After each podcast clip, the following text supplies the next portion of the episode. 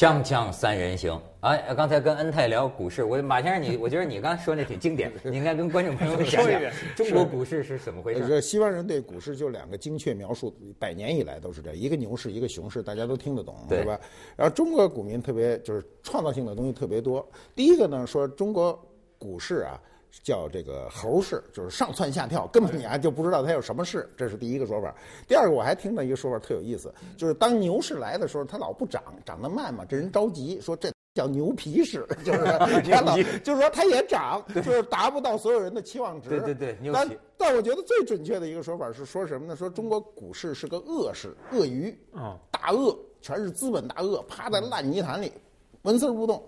然后就等着你们这些小股民高兴呢，一高兴的时候，呀猛然跳起来抓一帮子小股民，咣给吃下去，哗一下就完了，又趴那儿去了。所以，小股民、散户总体上讲。还是赔钱的多，赚钱的少，都是主要都是小股民的钱被大股给吃掉，被被被大鳄吃掉，所以中国股市有一个名词儿叫“恶市”。这二零一四年，包括这二零一五年的开头，开创了这个有史以来的一个奇迹，就是就是马未都老师说那个牛皮市已经一去不复返，牛皮疯牛疯牛市，疯疯牛市，马不停蹄市可以叫，天天疯涨疯涨。那么就是很多人又开始讨论股市，那么这个时候就感觉到危险还是就就来了，包括这两天就开始要调了嘛。那么所有人都在猜啊，还会有多少点？有六六千点的也有，上万点的呼声又来了，就真的是饥渴了那么多年啊，那难得来那有没有可能就是这些这几天欢欣雀跃的股民，实际上是站在那大鳄鱼的脑袋上跳舞？对对对是，对对对。而且我认为哈，就是按照我们的传统思维，春节前肯定就都全收了。因为中国人他有文化制约因素，很多人都叫这最简单的词儿，炒股的人都知道落袋为安。你多大数字，只要你没变成现金，你那个随时都可能没了，对吧？对。按照我们想拿赚钱回家过年的心理，在春节前肯定是往回收的，这个是文化决定的，不是不是这个什么什么那些股评家决定的，是文化决定的。大家都知道，最后捞一把回家，跟打牌的一样。所有打牌的人，我见过打牌的人，我给你讲个例子哈。去澳门赌场，所有人都输钱，就他一个人赢钱，赢了十九万多块钱，那这这不挺好一事吗？不，他说我再上去玩一把，说我凑齐二十万，请大家吃夜宵，所有人都在底下等着，丫上去把钱输光。谁规定你得凑一整数？这就是文化。这是文化，文化。我们中国人都认为这事儿得凑整，就玩完了，最后玩一把，我凑成整，多好一事儿。没错没错。谁规定你凑整？就是他。如果走了，十九万就到落袋为安；没走，全赔进去。对对，莫呃这个莫名其妙的，我我都会有这种心理。嗯。什么时候？你比如说，你得弄个三十分钟。哎哎。对对对。它是个整，或者说它这是个八，是个吉利的一个一个一个一个数字。这都文化决定论。没错，甚至。呃，过去也有人猜啊，你即便是任命这个这个这个国家各部门的领导啊，没准跟名字都有点参考，都都都有点联系，对吧？有的那个，你比如说，好像比如说要是管铁道的，他可能就是长征之类的名字，是吧？哎，这这不多说啊，但是我就说啊，两个世界永远是两重天。嗯你们这炒股的这几天发翻了财，但是你们也想到在世界另外的同样的这个这个角落呀，有的人那可太惨了。嗯，惨到惨惨到人生的这个最最底儿了。嗯我说的什么呢？我说的是几个，就是这个这个复旦投毒案。嗯你看见这个复旦投毒案，就是这又重又二审。嗯。二审林森浩就下毒的这这学生啊，还是个死，还是个死。你看看他这个庭上的照片，主要是他爹，我觉得太可怜了。你看，这就是林森浩。嗯。然后你再看下边，这是林森浩，他爸爸。他爸爸，他爸爸这一年呢，你知道吗？一年过去一年瘦了二十斤，瘦了二十斤。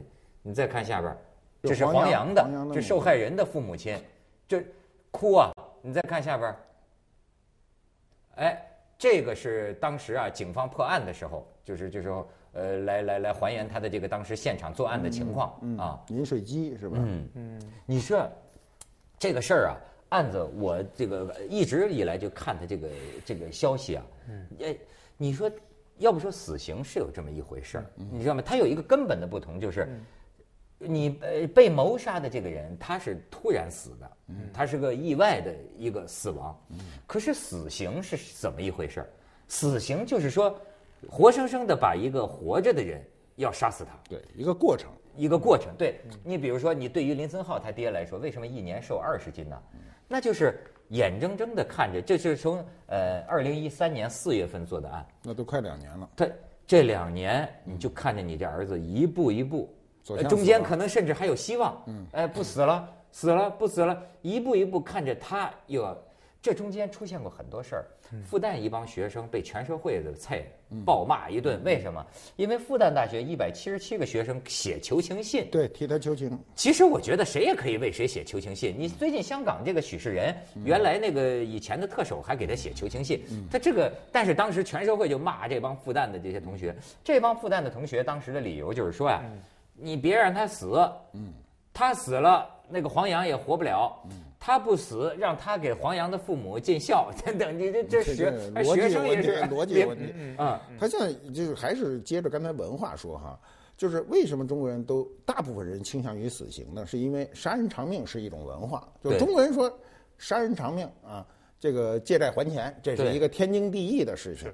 那么这个事情为什么特殊呢？第一是复旦大学，中国最高学府；第二，两个高材生啊，家庭背景都不是特别好。产生的这种心理的怨恨，他们要不说，我们都不知道，对吧？这种就是人之，我老说啊，人相处是最难的一件事，他怎么去相处？那么他投毒以后呢？我看到现在这个网上很多文章，包括有人替替这个林森浩林森浩辩护，对，说他的主观故意是否构成？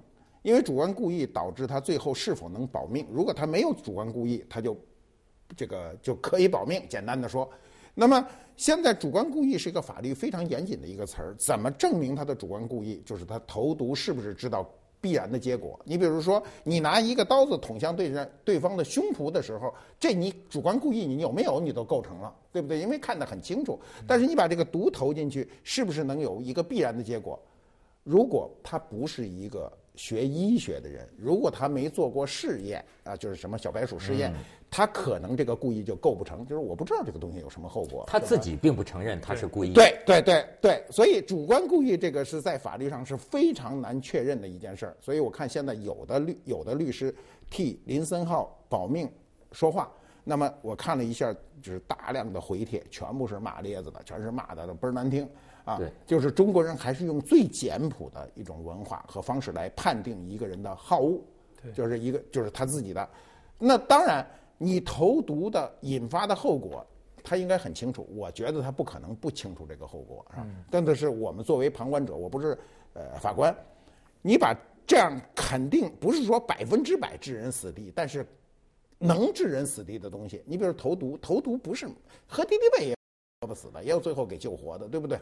那么你投进去的时候，你什么东西导致你有这么大的仇恨？这是我们社会要考虑。这以前这个事儿是因为被查出来了。那以前北京有一个大学，好像有一女孩是是瘫痪之后是那个他中毒，金属他那个到现在都都没对朱令那事儿。到现在这个没有嫌疑犯，你都找找找找不着了，那是非常可怜的。而且我发现出现这种投毒啊，很多你说大学宿舍经常有这种矛盾呐，就感觉到他他比我们在社会上遇到的这个事儿的还还容易引起这么极端的行为。那当然，我们对大学生要求是高的呀，认为你犯不着啊，这是。我们年轻人啊，往往可能是极端行为的这个重灾区。你很少看到俩老头七十多岁说处了一辈子，最后一天我给他下毒了，就没就到不了那份上。但是呢，年轻人他有时候就呃容易失控，而且我发现我不是我没有调查研究啊，啊的确现在是这个呃独生子女越来越多。其实独生子女啊，呃跟我们以前这种有很多兄弟姐妹的人来比，更容易走极端，因为小时候和人相处的那种经验就更少。对。呃，幼儿园呢，你也没吃过亏，哎，也不经常把小朋友带到家里来玩儿，特别容易走极端，而且尤其是那种从小成绩就好的小孩儿。心理承受力还不如那些在乡乡村啊，从小就最后一名的承受力都大着，都特别特别容易成为成功人士。对对 所以心理素质是现在年轻人特别容易免。而且你像这个林森浩，他当时我也对他的大脑内部的情况很感兴趣。对，就是说他自己讲啊，我还在这看的挺仔细。他自己讲，你看啊，就是说他到底知不知道这个药他吃了能死？你既可以说他知道，也可以说他没想到。他做的时候呢，呃，你比如说照他最直接说的原因，他俩人无冤无仇，其实，嗯，是按照林森浩嫉妒心，按照林森浩自己所说，他就是说啊，他在他先是这那天还是昨天呢，就是在床上的时候，让一个同学小声点结果那个那个同学睡觉，这脚蹬着床吧，结果那个同学没理他，但是那个同学也不是黄洋，嗯，但是他不高兴了，嗯，他不高兴了呢，然后他到了这个就是黄洋到了他们宿舍里，嗯，呃愚人节嘛，黄洋拍了一下他的肩膀，就开玩笑说，哎，愚人节到了，怎么着要整一下，咱们怎么玩？咱们这咱要玩个整人游戏。他心里就浮现出一个念头，就是说我那么整整你，嗯，你这，你说这个符合，你能理解吗？我，而且还一事儿特有意思，我现在发现，你说现在的年轻人是爱看书呀，还是不爱看书？这个林森浩，呃，这，哎，他还不一定死啊，不能百分之，因为还有一个死刑复核，复核，现在他们家的还是主张。这个案子就是他们认为这个还有疑点啊，就是说这个，所以期待这个什么再上诉、死刑复核等等。但是也可以说是林森浩这个死刑前的遗言了，他就表示两个嘛，一个就是我的遗体要捐赠啊，二一个呢很有意思，他提出了这个不是他好像最近时间干的事儿跟房祖名干的事儿差不多，说一直在看书。对，我看了他那个所谓就就算遗言了啊。非常有条理，非常的清晰。这个一个人啊，在讲，我觉得他应该心里很清楚，就是他保命的概率已经越来越低了，是吧？呃，到目前为止，不能说是没有，几乎是没有。那么，呃，这个他写的这个遗言一二三四很清楚。比如他说啊，如果我的死能让黄洋的父亲尽快的走出这个阴影，呃，他也就该死了，就大概是这个意思吧。嗯，那么这么理智的人，我就。就我我通过他这个遗言开推测他犯罪的动机，这个人是非常有理智的，你知道吧？他不是那种说话都前言不搭后语的，不是。他一二三四大概是四条是几条，写的非常的清晰。是啊，他对这个世界的留恋，他做的事情的对与不对，严丝合缝。那么他做这个案子的时候，无论如何，这个案子现在是他做的，只是我们现在在强调他的动机，是吧？动机是不是置人于死，还是呃，是是是把你整个半死，是吧？是这个意思。那么从他这封信上推测他动机，这个人的动机就藏得非常深，而且应该是非常明确的。我是我是这么想，是什么呢？他肯定是有杀人动机的。这这废话，这但动机是什么呢？动机不不不。他动机是置人于死，还是置人于啊？还是侥幸没死？你觉得他是要弄死他的？对，而且而且他那个就是通过他这个信的这种逻辑，你可以看到他他在一次唯一能挽救自己生命的时候，是挽救对方的生命。就是就是黄洋中毒以后，一开始是不知道他是什么毒。对，如果他及时站出来说我投的毒是什么毒，黄洋不至于死，他也不至于死。他几天没吭声，他没吭声，他把这个事儿给。就把黄洋彻底的给耽误了。这马老师，我我倒不是很认同你说的他很理性的这一件事儿啊。其实我我觉得这个人首先啊，他不是人，我觉得人首先他是动物，就是，然后他有一部分理智啊，有一部分求知欲。就我们慢慢再往上去加人的性的部分，人还是一个动物，所以人有时候很多无常的想法你说不说不到。比如说我们看到一个人长得形象很端庄，各方面都很正常，但很有可能他是一个病人，身体上的病他看得见。有时候心理上的疾病、精神上的疾病，你是看不大出来的。我倒是也看了一下他的一些呃呃，他的目前我们就暂暂且叫遗书吧、遗言吧，就是他让他家里人也去研究看一本书，大家定期坐下来讨论。没错，我倒感觉到他跟家里人的情感沟通非常的少，他不是那种我们说的面对面活生生的，他他他像是领导干部在在在在在跟底下人布置一个任务。还有呢，就是，呃，他肯定是当年很渴望成功啊，他在里面也有日记写的很清楚，想成为一个名人，那么而且也希望成为一个在社会交际上面比较自如的人。其实他常年还是自卑的，也就是说他在处理人和人之间的关系上并不是很自如。那么他在这个长时间的求学的过程当中啊，我觉得每个人，呃，都可能会面临这样的一个青春期以后的这样一个阵痛期，就是就是。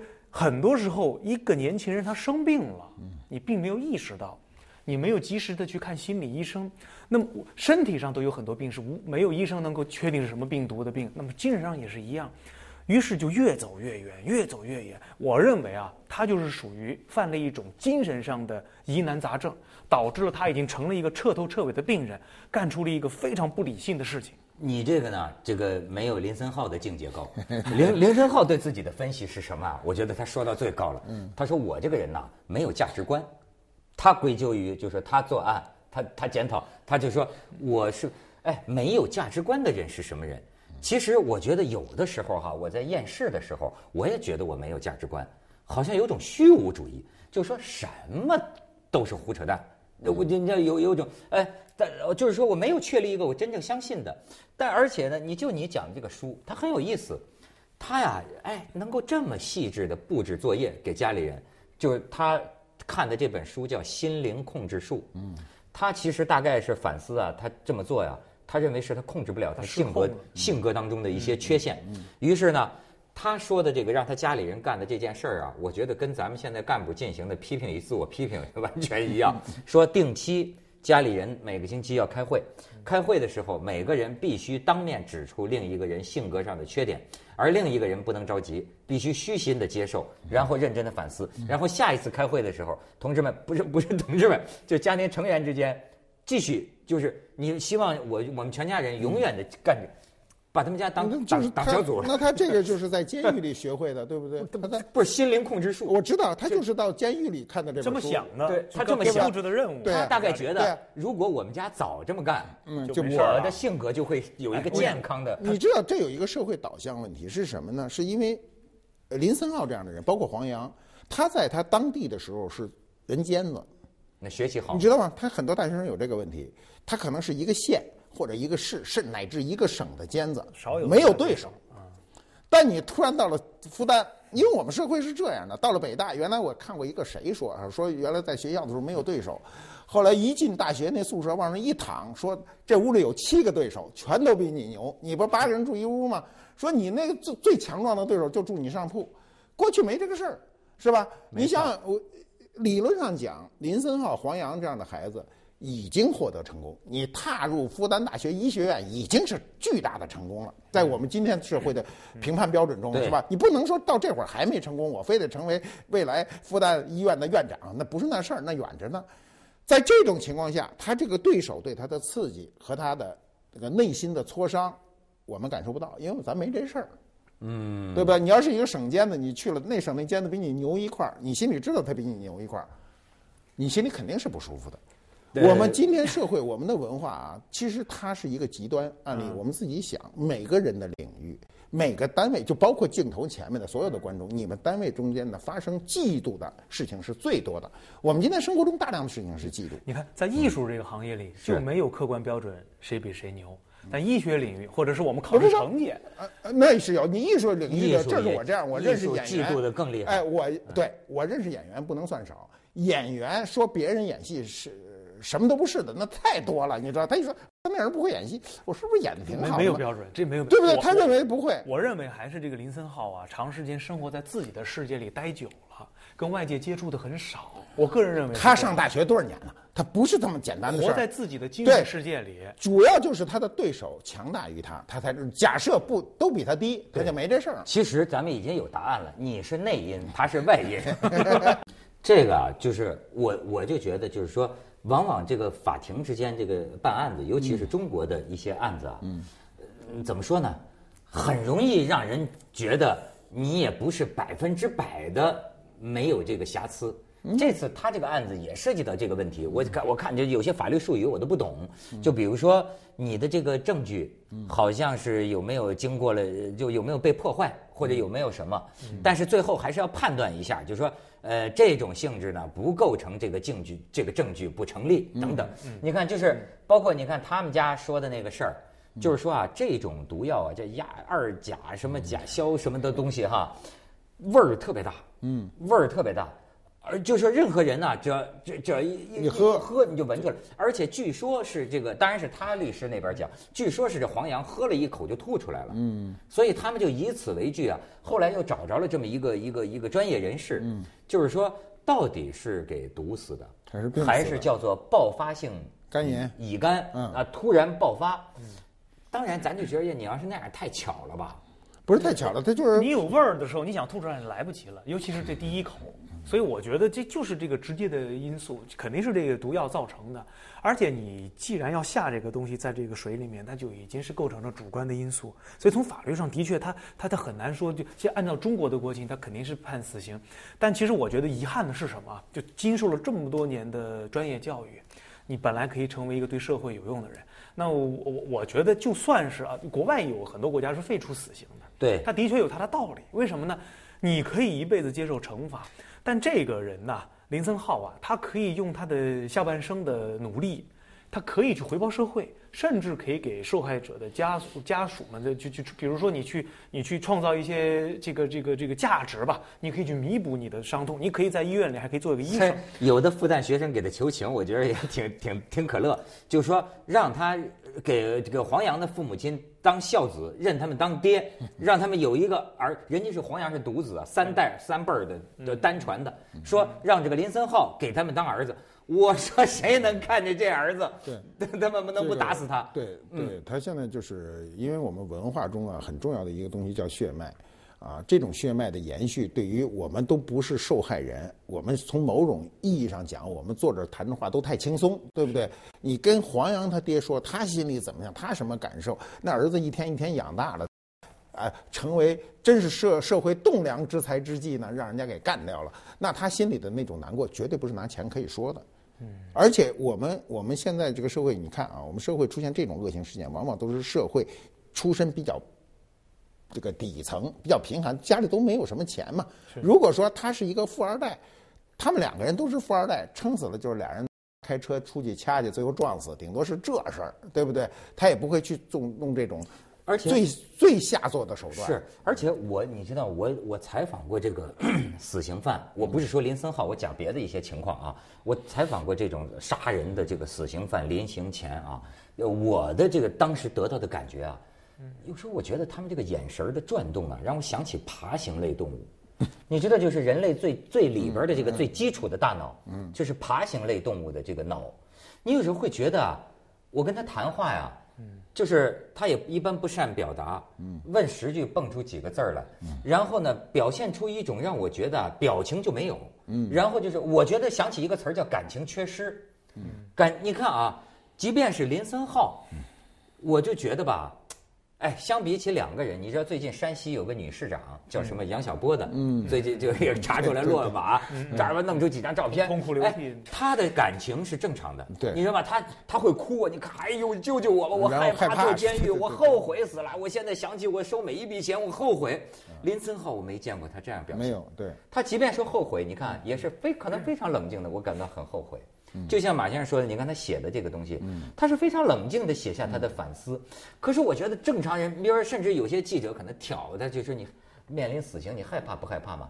他连说害怕，说的也好像是，就就不好像不是不在说自己，好像在说别人害怕。时间太长了，你审讯了这么长的时间，你说现在在表达出那种非常极端的恐怖啊，或者难受啊、恐惧啊、担心啊、痛哭流涕，你说那市长？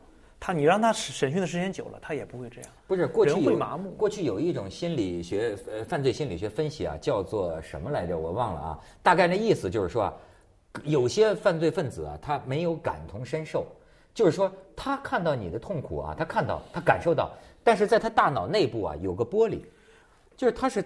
他是透过这个玻璃看到这个你的惨象，而不是不隔的。我我印象里很深，那时候看老照片我就说两张照片一张照片呢是当年清朝的时候，呃，行那个凌迟处死那个刑。你看那，你看那个，我印象最深的就是那个男的脸上平静之至，甚至是安详。没错，他在那刮着肉呢。没错没错。呃，我说那顺便再插句话，前前几年有一个在国外发生的一个人把另外一个人肢解了，拍了照。那个人也是在肢解的时候被杀的那个人，非常安详的表情。你你说的太对了。